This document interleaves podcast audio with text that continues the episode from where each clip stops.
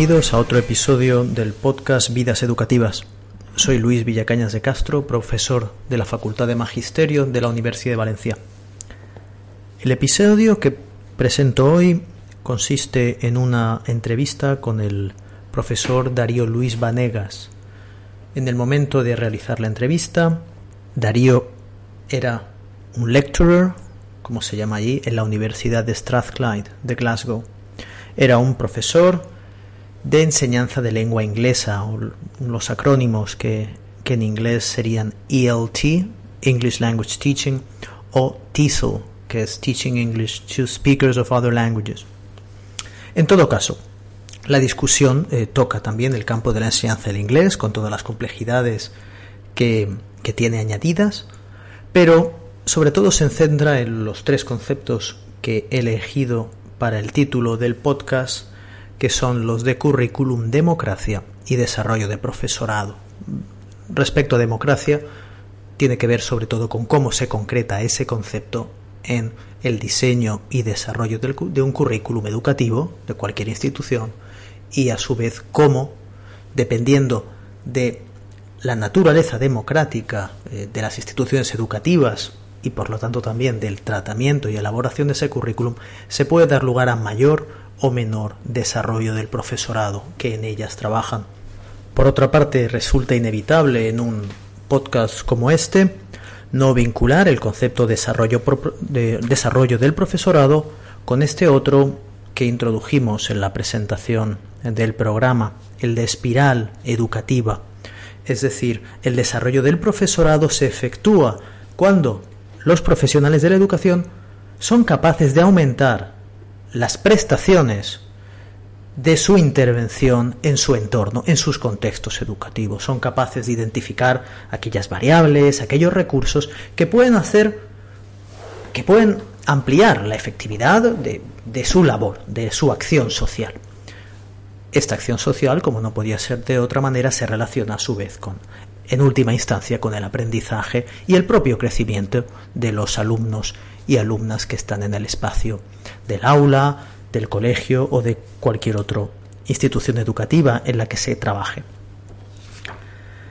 En cualquier caso, eh, la trayectoria de Darío Luis Vanegas es también representativa de las dinámicas que pretende identificar este podcast en la medida en que él mismo la describe como una línea recta que sin embargo se va ampliando, se va enriqueciendo precisamente con la relación con el entorno del propio Darío y por las influencias varias que va encontrando en su camino y que van eh, guiando sus intereses y sus desarrollos. Esta línea recta, que según él dice identificó desde su muy tierna infancia respecto a la posibilidad de convertirse en docente, se mantiene en el tiempo, hay por lo tanto una coherencia, hay por lo tanto una continuidad muy clara, pero gradualmente, como no podía de ser de otra manera, se va ampliando en una forma eh, expansiva de, espiral, donde la línea se mantiene en el eje, pero la capacidad de asumir y de relacionarse con nuevas ideas, nuevos intereses, nuevos temas, como veremos la justicia social, eh, toda ella eh, va ensanchando y enriqueciendo esa línea de desarrollo.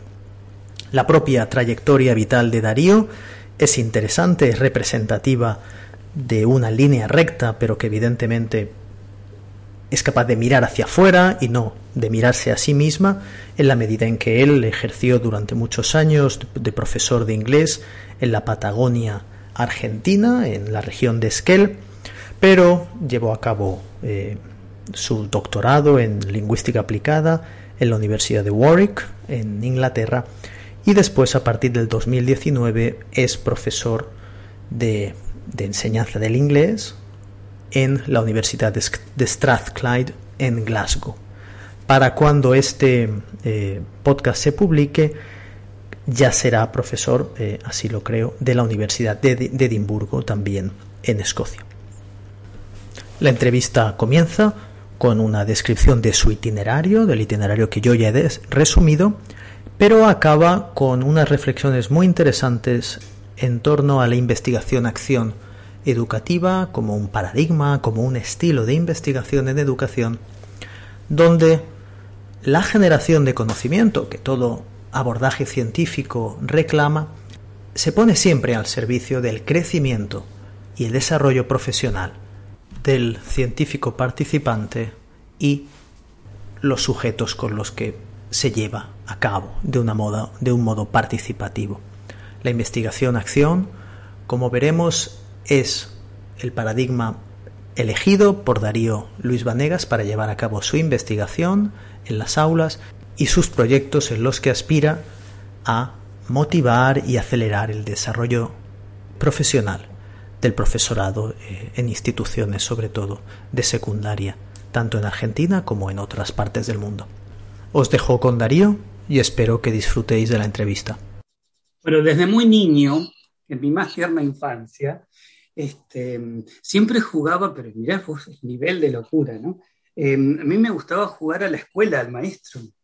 En quinto, cuarto grado de la primaria, esto en 1820, este, mis compañeros de la escuela me decían el maestro, porque tenía, según ellos, linda letra. Vaya a saber, definamos lindo, ¿no? Este, pero bueno, más allá de eso, siempre yo me sentí como atraído por la docencia, por ese hecho de compartir en ese momento, en esa experiencia, de compartir saberes, ¿no es cierto? Porque obviamente para mí los docentes eran esta ¿viste?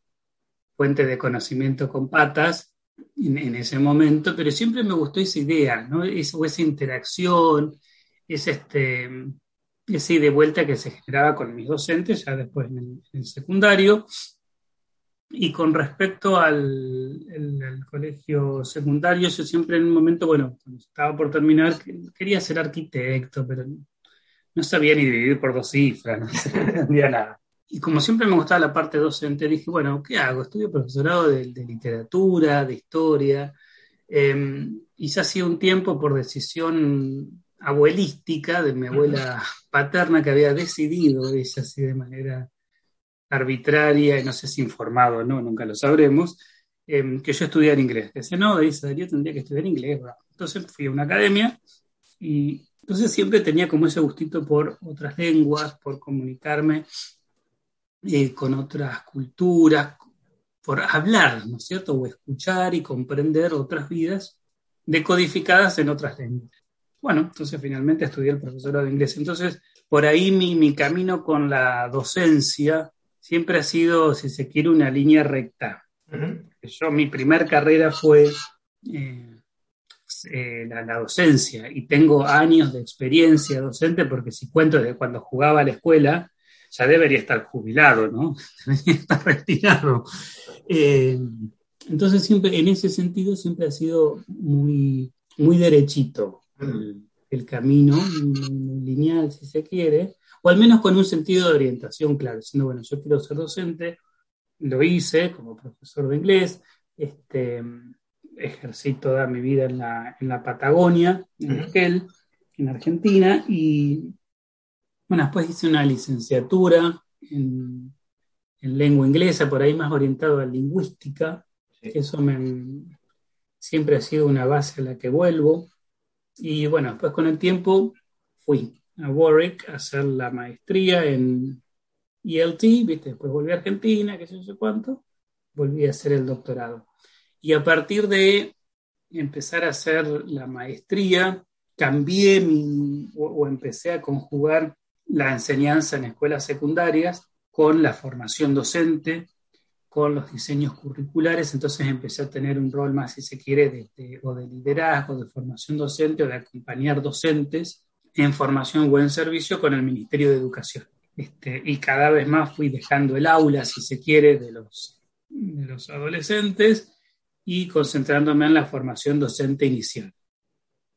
Eh, entonces, bueno, siempre he tenido como, como esa, esa línea de docencia, de formación de, de docentes en servicio, de diseño curricular, de investigación pero siempre orientado a la, docencia, ¿no? Siempre orientado a la docencia hasta que llego acá a, Glasgow en 2019, que la Universidad de Strathclyde me ofreció un puesto, bueno, de, profesor, de lecturer, que le llaman acá, em, donde ha sido un, un cambio de repensar muchísimas prácticas, muchísimas maneras de, entender y de comprender la educación y la formación docente. Eso también me ha servido en mi trayectoria esta lineal de la educación y si se quiere ampliando la flecha. La flecha sigue hacia adelante, pero se amplía la flecha y, me permite crear nuevos horizontes, en, sobre todo en mi desarrollo profesional o la forma en la que yo concibo la, la educación, ¿no? Y sobre todo en, lo que es educación en lenguas, bueno, qué cuestiones necesitan ser incluidas, qué cuestiones necesitan ser discutidas en la formación docente, al menos en la institución en la que estoy en este momento, para responder también a las, a las necesidades y demandas que se van generando en el campo, ¿no? en, el, en el territorio sobre esta cuestión. Uno de los aspectos que más me ha interesado siempre de tu carrera es el hecho de que, hablando del currículum y de, de desarrollar un rol activo o desplegar una agencia respecto al currículum, tú tuviste la oportunidad de trabajar para el Ministerio de Educación de tu región y quizá crees que eso también te dio una mirada mucho más eh, realista, pero también idealista, en el sentido de que tú viste que el currículum podía ser cambiado por personas, podía ser transformado. En tu caso, tú, según tengo entendido, cuando formabas parte del ministerio, eras docente en, una institución de educación secundaria, pero a su vez trabajabas en la supervisión de este currículum, supongo que llevando a cabo proyectos, pequeños proyectos con profesorado que también estaba en el campo. ¿Crees que este periodo, y no sé si continúa tu relación en este, este sentido, te hizo también creerte de manera más eh, fehaciente que el currículum es algo que tiene que ser apropiado y que puede ser cambiado y que quienes tienen que cambiarlo precisamente son también los docentes eh, a primera línea? Absolutamente, absolutamente, sobre todo porque en el contexto en el que yo me encontraba en ese momento, navegaba o, o cohabitaban diferentes identidades profesionales, porque yo estaba siendo docente en una escuela secundaria, en formación docente y en el Ministerio de Educación como curricularista, como se le llama. Entonces, em, lo que cuando tuve la, oportunidad de participar en los diseños curriculares fue primero pensar en una construcción democrática, colectiva, participativa de ese nuevo diseño curricular, donde a la inversa de procesos anteriores el proceso de construcción de ese diseño iba a ser ascendente. Si partíamos por las bases. Entonces, preguntarle a mis colegas, ¿no? Trabajar entre todos. ¿Para qué usarían, desde una mirada muy instrumental, ¿no? ¿Para qué usarían un diseño curricular? ¿Qué querrían encontrar en él? Entonces, a partir de esa construcción y a partir de esas preguntas, o sea, de expectativas, de, de cuestiones de demanda de los docentes, de sus propias en trayectorias profesionales y, experiencia, se fue tejiendo ese diseño curricular, ¿no?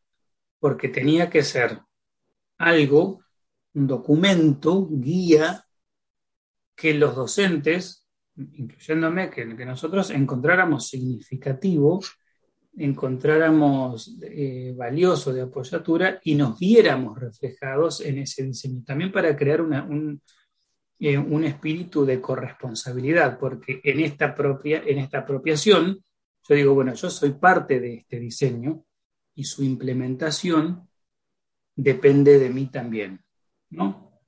Entonces, lo que ocurrió con, con ese diseño fue crearlo de una manera, como dijiste por ahí, con ideales, con objetivos, con, propuestas, ¿no es cierto?, de horizonte, pero de una mirada realista, porque lo que tienen los diseños curriculares, sobre todo en una provincia, es van a tratar de atender a regiones urbanas, regiones este, rurales, regiones donde hay plurigrado, están todos los chicos de diferentes edades en una sola aula, aulas con 40, 50 docentes, gente que son docentes y gente que trabaja como profesor pero no han hecho una carrera docente, o sea, no tienen formación, ¿no?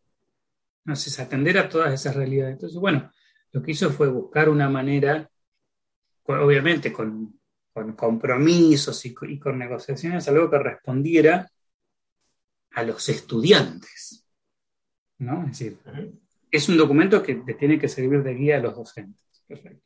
Pero la mirada está puesta en los estudiantes. Entonces, bueno, siempre se creó mm, esa cuestión y eso yo creo que me ha ayudado en mi carrera a ser realista o a tratar de, siempre tener como ese, e, e, ese pie en la tierra, sobre todo en cuestiones de, de, investigación y de pensar esto y lo otro, de hacer cuestiones que sean significativas, que estén basadas en la práctica o que vuelvan a la práctica, que tengan una participación activa los docentes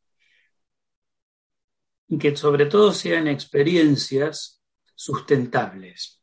Esto no significa que, vivan por toda la vida, ¿no? Nada, nada de eso ocurre. En tal caso, cuando muere, morirá y mala suerte, chau, vendrá otra cosa.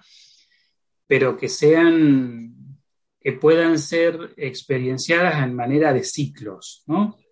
Que los docentes se puedan apropiar de ello, puedan ir eh, cambiando, transformando, ¿no? Sobre todo pensando en, en esta cuestión que justamente también lo iba a tener el diseño curricular, pensar en los docentes como sujetos políticos y en la educación formal o en un sistema educativo como un acto político. Entonces, eso también ayudó a los docentes a decir, bueno, esto, necesitamos tomar posiciones sobre diferentes aspectos y en algunos podremos tener mayor nivel de agencia y en otros no, porque también respondemos a un contexto donde hay un gran, una gran cuestión de organización, de arbitrariedad y una gran cuestión económica en un sistema educativo. ¿no? Escuchándote antes eh, sobre lo que estabas diciendo, como tu, eh, tu labor en el Ministerio de Educación, como curricularista, creo que has dicho, me ha venido la pregunta, ¿de dónde te ha venido a ti esta pulsión democrática? Es decir, porque podías haber, y esto lo relaciono también con la agencia política del profesorado de que, a la que te has referido, porque supongo que tú podías haber dicho, no, no, yo tengo mi visión y el currículum tiene que ser esta visión que es la mía y de arriba abajo. Y todos eh, me, hacen caso dado que yo soy el mejor preparado o yo estoy bien preparado. Pero en vez de eso, supongo que a lo mejor tenías colegas que preferían esa vida un poquito más autoritaria o jerárquica. Pero en vez de eso, tú decides empezar un proceso participativo con el profesorado. Porque ¿de dónde te viene a ti esa mirada y ese convencimiento de que lo que tienes que hacer es ese modo democrático y no otro. Si puedo preguntar esta pregunta. ¿no? Sí, no, sí, sí, no. Tuve una visión de la Virgen Santa. No, no, no. no, creo. Claro, me iluminó así en un sueño. Pero quizá hay experiencias personales, no lo sé. Sí, a ver, porque los diseños anteriores habían sido ciencia ficción. Ajá. Es decir, alguien o un grupo había adoptado esta cuestión verticalista, eh, descendente, de concebir un diseño, pero era un papel muerto porque nadie en la práctica lo hacía. Lo hacíamos, me incluyo, ¿no? Nadie. Entonces, es decir, sí hay un diseño, y que de hecho la gente lo, bueno, lo usábamos porque todos los años hay que presentar un proyecto, eh, ¿cómo se llama? Sí, ni me acuerdo, proyecto pedagógico. La planificación. Eso, la bendita planificación, eh, donde uno tenía que poner un marco teórico. El marco teórico era copia del diseño curricular, es decir, usábamos el diseño solo para los fines eh, formales de decir, bueno, estoy alineado. O sea, era a ver, era como una, una gran telenovela barata, ¿no? Porque había un diseño curricular que, estaba porque tenía que estar, ¿no? Ese papel ahí. Nosotros haciendo la planificación, usando eso, usando ese diseño, porque tenía que haber obviamente una correlación. Pero vos lo presentabas. Nadie lo leía. Es decir, la cuestión era no por si algún día viene la supervisión de la no sé qué cosa, que esté. No importa si hay una caricatura ahí adentro, pero el papel con una portada que diga el proyecto de verdad tiene que estar. Entonces, eso me hizo pensar que había obviamente una gran, un océano de distancia entre ese discurso escrito y las prácticas, que sigue estando. Sería muy iluso de mi parte pensar, no, ahora es toda una sola cosa, no. Pero si queremos que haya una brecha más angosta entre el currículum esperado o el oficial y el que se pone en práctica, que se pone en juego en las aulas, bueno, los docentes tienen que ser parte, porque son los docentes quienes llevan, quienes hacen el currículum, quienes actúan el currículum, quienes lo transforman, lo desafían, lo deconstruyen. Entonces, bueno, ellos tienen que participar para que haya justamente este grado de corresponsabilidad y que sientan que el diseño curricular, porque hay algo que tienen los diseños, sobre todo estos últimos, no son prescriptos, eh, perdón, no son prescriptivos para nada, Creo que siempre hay un margen de, de flexibilidad y que incluso, que fue algo que, que pude hacer y negociar en su momento con el ministerio, donde muchas decisiones quedaban en manos de las escuelas, es decir, donde el grupo de profesores de inglés de una exacto, el grupo de profesores de inglés de una escuela decía no, nosotros creo que vamos a hacer tal cosa. Fenómeno, si es una decisión colectiva, fenómeno, porque ustedes lo van a hacer, no yo que estoy en mi casa, o en otra escuela o qué sé yo. Entonces, este, eso le dio margen también a los docentes para decir, bueno, se pueden hacer diferentes cuestiones y esto fue empoderar a los docentes, decir, bueno, ustedes pueden claramente desafiar el diseño y presentar otra propuesta, siempre y cuando esté acordada, informada, ¿no? y que responda al contexto de ustedes, porque un diseño no puede dar respuesta a todos esos múltiples contextos y escenarios que se van generando, se van creando. Eh, entonces, bueno, así fue como el, camino, pero sin, sin mucha, pero sin, sin mucha, ¿cómo te puedo decir? Sin mucha lucha, ¿eh? este, que es cruel y es mucha, no, o sea, no, tengo ni tendré una, remera con la cara del Che Guevara, pobrecito. Es decir, simplemente es de una cuestión del hacerlo, decirlo, a ver. No hay que, no hay que ni, que levantar la voz ni ir a decir, no, porque ahora, lo hacemos. Bueno, miren, ¿qué pasa si juntamos a los docentes y que, bueno, vamos trabajando con ellos? Bueno, hágalo, Vanegas. Y así fuimos, haciéndolo como trabajito de hormiga. A mí me gusta ese trabajo, el de hormiga. Pero precisamente la pregunta iba también en ese sentido, ¿no? Cómo a veces los ideales políticos más o menos radicales de partida eh, finalmente significan nada ah, en muchas ocasiones si uno no da, eh, no abraza este modelo democrático del que tú has hablado, sin pretensiones, como estás diciendo ahora, sin radicalismo, sencillamente no, claro. una respuesta realista a que la única, la única manera de, como tú bien has dicho, estrechar la brecha de teoría, práctica, eh, pues es precisamente con este tipo de acercamientos. Em, incluso cuando tuve que hacer el diseño curricular de la carrera de profesorado de inglés, que es el del que estoy como muy contento, cómo se logró, cómo se construyó, cómo se, se ha puesto en marcha, también tuvo la misma característica. Fueron negociaciones más, más duras, pero se hicieron acuerdos y también decir, bueno, eh, estos son contenidos mínimos, son marcos conceptuales muy amplios, donde también las definiciones particulares quedan en manos de las instituciones y de los equipos docentes formadores. Entonces, eso es lo que me interesa, donde hay esa, si bien hay un diseño curricular que actúa como marco, las definiciones y decisiones y autonomía va, va a caer en los docentes. Entonces, bueno, es, es legitimar esas prácticas situadas, porque justamente eso son prácticas situadas. Entonces, es legitimar el trabajo de los docentes, es reconocer la experiencia de los docentes eh, y es justamente crear culturas de trabajo que responden a los, a los contextos donde los docentes no tengan que sentir la necesidad que deben pedir permiso para todo. En, esta, en este sentido es un tema que hemos tratado algunas veces y quiero eh, concretarlo como en forma de pregunta. Eh, como vemos, tu, trayectoria eh, docente e investigadora tiene cierta, tiene evidentemente una coherencia. Ay, bueno, muchas gracias. no, es fácil. A diferencia de otros, quizá como la mía, que, que está todavía en construcción, ¿no? La coherencia. La, coherencia siempre se construye eh, de manera retroactiva. Eh, en tu caso sí que veo una coherencia.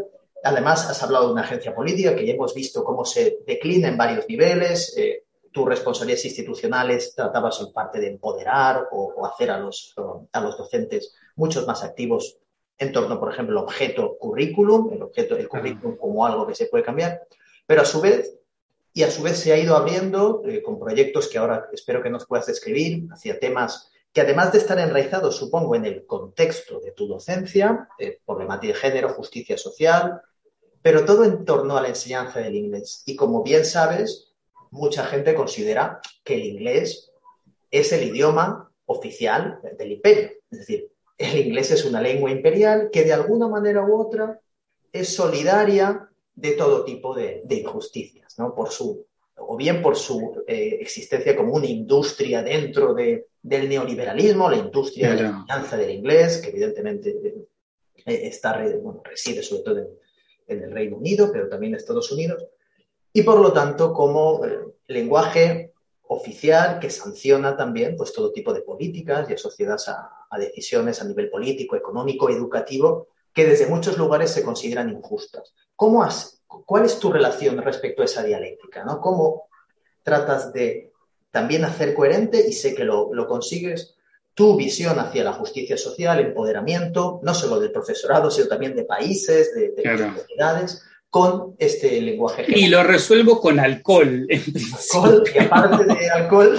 Y aparte del alcohol, a ver, no, es muy interesante porque, por ejemplo, un proyecto de investigación sobre justicia social a través de la elaboración de materiales didácticos en manos de docentes de inglés, a ver, porque es mi campo y es mi experiencia el, el inglés, ¿no?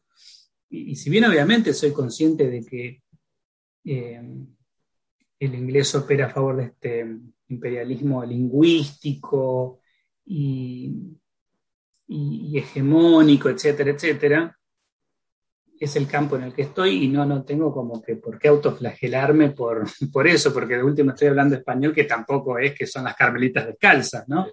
Este, estoy hablando español por un colonialismo en Latinoamérica, pero bueno, ese, ese, es otro capítulo. Y lo que pasó con este proyecto que te cuento, bueno, recibió una, una, evaluación muy, muy positiva y la otra negativa, y el, el gran problema era justamente esto, cómo me atrevía a mostrar el inglés para la justicia social como diciendo, ¿contra qué cordón de vereda me pegué la cabeza? Porque no, no, no había coherencia justamente en lo que yo estaba proponiendo, decir, no, pero lo vamos a hacer en inglés. Bueno, entonces mi, mi respuesta, porque dieron la posibilidad de reenviar la propuesta, fue que si bien reconocí, etcétera, etcétera, pero también la realidad es que en, los sistemas educativos de Latinoamérica, la lengua que se enseña como extranjera es el inglés. Entonces, en mi caso, al menos no seré yo el que patee esa decisión, Y por otro lado, mi otra justificación era, bueno, si bien muchos estos gobiernos o, estos países eh, han sido gobernados por partidos políticos que son muy reaccionarios al imperialismo yanqui sobre todo y con una mirada más de centro izquierda o gobiernos populares, ¿no? por decirlo, siempre apoyaron en sus políticas el inglés. Es decir, por ejemplo, en el caso de Argentina, por decirte, hablando mal y pronto, son peronistas, pero no imbéciles, en el sentido de que reconocen el valor de las lenguas. Lo que sí ha ocurrido en Argentina es que, pero nuevamente en papeles, ponen al inglés en, el mismo nivel que otras lenguas extranjeras y lenguas originarias. En papel, en la práctica, es el inglés. Sí, Entonces, decir, bueno, mire, señor, señor evaluador, Sí, muy bien, pero en la práctica, ves que ahí está la diferencia entre el mundo académico y lo que opera en los sistemas educativos.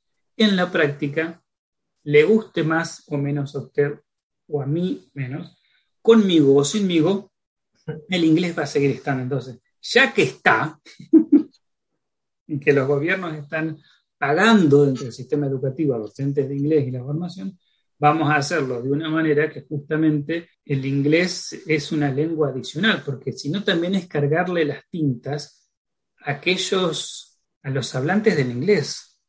Pero fíjate, tu decisión es todavía, es coherente, dice, el inglés se va a enseñar. Podemos decidir o enseñarlo, como a su vez nos dicen que lo enseñemos a Estados Unidos y el Reino Unido, es decir, con sus libros de texto, con sus modelos, es, con sus acentos, con su cultura, o bien lo enseñamos de maneras enraizadas en nuestro Es decir, usar la misma, usar la misma herramienta, pero contra el imperio. No sé si contra el imperio, pero al menos a favor de nuestra gente. Claro, exacto. Creando experiencias que, que, sean significativas para ellos. Darío, y por volver un momento a, la realidad. tratar de trazar una, como para cerrar el círculo, vamos a hacerlo así, cerrar el círculo de tu trayectoria, porque has empezado desde el principio hablando de tu esfuerzo desde el Ministerio de Educación por estrechar la brecha entre las instituciones, aquellos que se diseñan el currículum o que tienen las ideas, la teoría, y aquellos docentes en las instituciones, en las escuelas primarias, secundarias, que tienen que llevar eso a la práctica.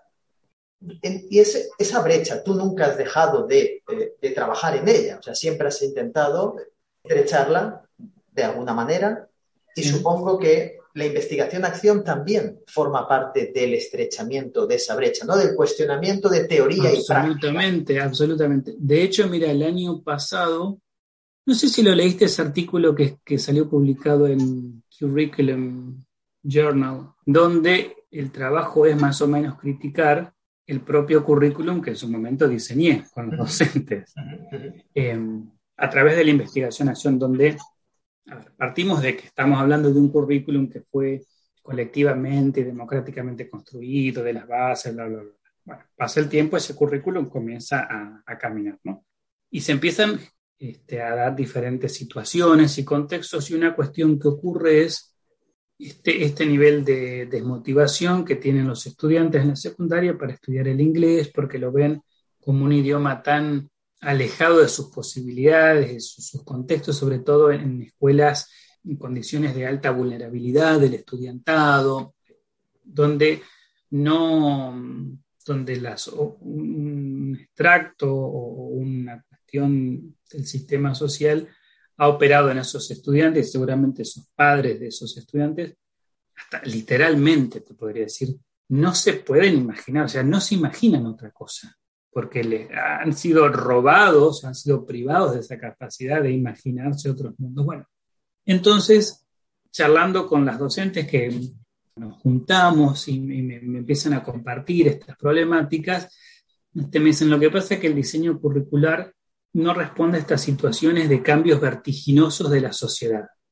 Y les digo, bueno, desafiemos ese currículum, creen ustedes un nuevo currículum y lo que hicieron las docentes a través de investigación-acción fue lo que nosotros en su momento hicimos. Es decir, ¿qué hicieron ellas? Construyeron un nuevo diseño curricular, un nuevo diseño curricular, un nuevo currículum actuado institucional con los estudiantes es decir, operó la misma lógica participativa con los estudiantes. Otro nivel, claro. Exactamente. Más eh, descendente todavía. Exactamente. Entonces fue responder a los intereses de esos estudiantes en conjunción con las necesidades que identificábamos nosotros como docentes en el contexto. ¿no? Porque también decir, bueno, acá tenemos que trazar una línea y, ser conscientes de los roles que tenemos. Esto no significa que vamos a hacer todo lo que los estudiantes eh, quieran, porque acá los profesionales somos nosotros, ¿no? Nosotros, nosotros tenemos el rol de, este, de identificar necesidades y cómo responder a esas necesidades. Lo tenemos que hacer con los estudiantes porque son sus propias trayectorias estudiantiles, sus propias biografías y funcionó, qué sé yo, o sea, empezó a cambiar la motivación, el nivel de participación de los estudiantes, sus mejoras en el, aprendizaje del inglés, pero bueno, fue justamente a través de una investigación-acción participativa con docentes deconstruyendo o localizando ese currículum y haciéndolo propio para responder a las necesidades y demandas de sus estudiantes y de su contexto. Entonces, eso también generó, generó por un lado, un, bueno, generó un desarrollo profesional en los docentes en tanto enseñantes y como investigadores docentes. Porque ocurrió esto que te digo, yo traté de desaparecer lo más rápido posible. yo, si hubiera sido padre, sería un padre abandónico. Tienes eh, ¿eh? Como que las empoderé, por decir, trabajaba un poquito, y bueno, bueno, ustedes sigan. Y siguieron ellas. Después, cada tanto, obviamente, nos juntábamos como para ir viendo cómo iban, pero toda la toma de decisiones siempre fue de ellas, en realidad. Y, obviamente, yo por ahí alguna sugerencia, una cosa, yo intervenía más en pensar cómo se iban a recolectar los datos, etc. Pero después el trabajo de, campo fue de ellas. Eh, de hecho, si bien el, paper está como a mi nombre, hicimos una, serie de, presentaciones en su momento en la región y participaban en una, directamente no participé yo, participaron ellas, este, las, docentes para contarlo también desde, desde el territorio, por decirte, las personas que llevaron a cabo ese trabajo maravilloso que hicieron fíjate, de, la experiencia que has comentado y, de las muchas que, estás diciendo, e insisto ¿no? en la, coherencia que veo de tu acercamiento, a veces me da la sensación de que el mayor desarrollo o los mayores beneficios o impactos positivos ni siquiera son al final del proceso, es decir, aquello que el proyecto logra, es decir, un nuevo currículum. Y a veces es tanto más eh, emancipador o transformador como quieras el hecho de poder participar en la elaboración de estos proyectos que haces parece que tengan dos, procesos. Uno, el currículo que se derivará al final de todo el proceso, que podrá ser mejor o peor, más o menos adaptado a, la realidad del docente, seguro que es más adaptada. Pero luego aquellos que el mero hecho, el medio, ¿no? El mientras participa, ¿no? Mira, eso que estás describiendo es como cuando escribís un artículo o un libro. Cuando sale publicado un artículo, a mí no se me mueve un pelo. que no forma parte de la experiencia ya. Claro, pero ya es como que está, lo publico y sí, pongo ahí en las redes ese onanismo, así publiqué, pero en realidad el, enriquecimiento y el trabajo de transformación ha sido en el, en el andar, en el camino. Y yo creo que con estos cuentos, con estos cuentos, con estas si podría escribir cuentos con todo esto, con, con estas experiencias de investigación-acción, yo creo que ocurre eso porque es arrancar desde el día cero con los docentes. ¿Por qué? Porque ya se posicionan en otro lugar, es decir, ya dejan de hacer lo que estaban, bueno, no es que dejan de hacer lo que estaban haciendo, pero comienzan a hacer cambios comienzan a introducirse pequeños cambios. Y eso es, creo, como lo, lo rico y hasta lo estratégico acá. Esos cambios son pequeños, pequeños, pequeños, pero sostenidos en el tiempo, en el tiempo, mucho tiempo, mucho tiempo, mucho tiempo, por cierto, un año entero escolar o a veces más en algunos casos, y se va creando este desarrollo profesional y esta transformación y este crecimiento en la interacción cotidiana, haciendo yo hice tal cosa ahora, bueno, y vos cómo te fue, o, la reunión, o el contarte, y, los estudiantes que dijeron, no, bueno, tal o tal, A ver, eso yo creo que es lo que va haciendo, si se quiere, de trampolín emancipador, porque les va permitiendo a los docentes, ¿no?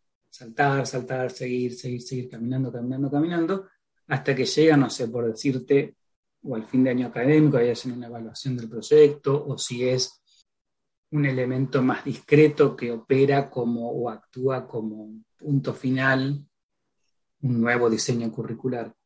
Pero para cuando ya llegamos a eso, ya está, porque ya ellos ya recorrieron todo y ya saben cómo termina la historia, por Pero Darío, eso nos dice muchas cosas acerca de cuál es la manera de cambiar, mejorar, transformar la educación. Que no es solo crear un currículum nuevo que lo solucionará todo, ¿no? Es abrir cuanto más posibilidades a que la gente pase por estas experiencias de cambio y desarrollo profesional. Exactamente, y que se apropien de ellas y que las desafíen y que las vuelvan a cambiar. Eso me parece que, es, lo interesante de la, educación, donde por suerte nada está dicho, donde siempre va a haber esto, posibilidad de, transformación, de, patear el tablero y de construir con esas mismas tablas, probablemente otra cosa, o con otras, em, esas mismas piezas. Y, ahí es donde la investigación-acción a mí siempre me ayuda a generar estos contextos.